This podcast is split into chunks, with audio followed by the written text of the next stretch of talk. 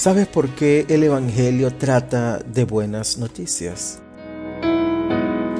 El apóstol Pablo lo dice en Romanos capítulo 1 versículo 3. La buena noticia trata de su Hijo.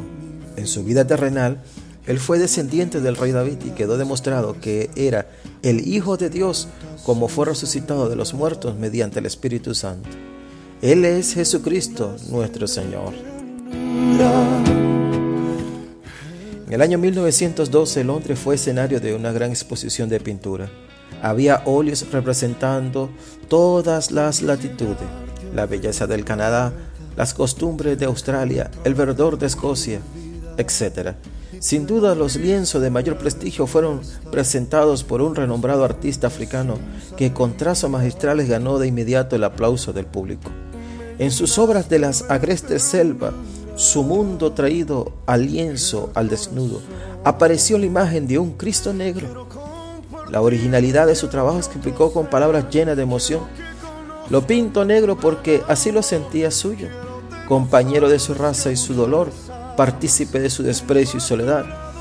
A través de todos los siglos, el hombre ha tratado de interpretar a Cristo. Leonardo da Vinci lo pintó como italiano, el greco con rostro español, y cada uno de nosotros lo asimilamos a nuestra singularidad experiencia.